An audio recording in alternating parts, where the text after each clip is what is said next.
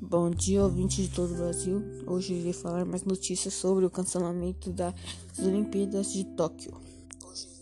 O presidente do Comitê Olímpico Internacional, Thomas Bach, disse que 2021 será a última oportunidade para a realização dos Jogos de Tóquio e que um novo adiamento do evento não será possível.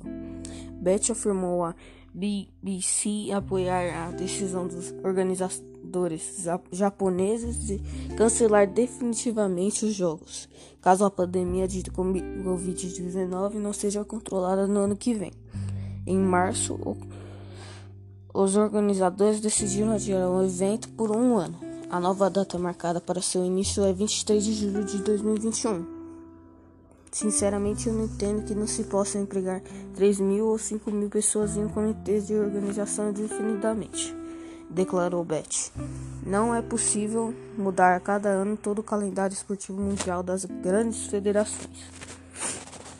Segundo o presidente, não se pode ter os atletas nessa incerteza e não se pode sobrepor os jogos seguintes em referência à Olimpíada de Paris 2024 com exceção dos períodos durante as duas guerras mundiais, os Jogos Olímpicos nunca foram cancelados, reiterando o compromisso de que jogos sejam disputados em julho do ano que vem.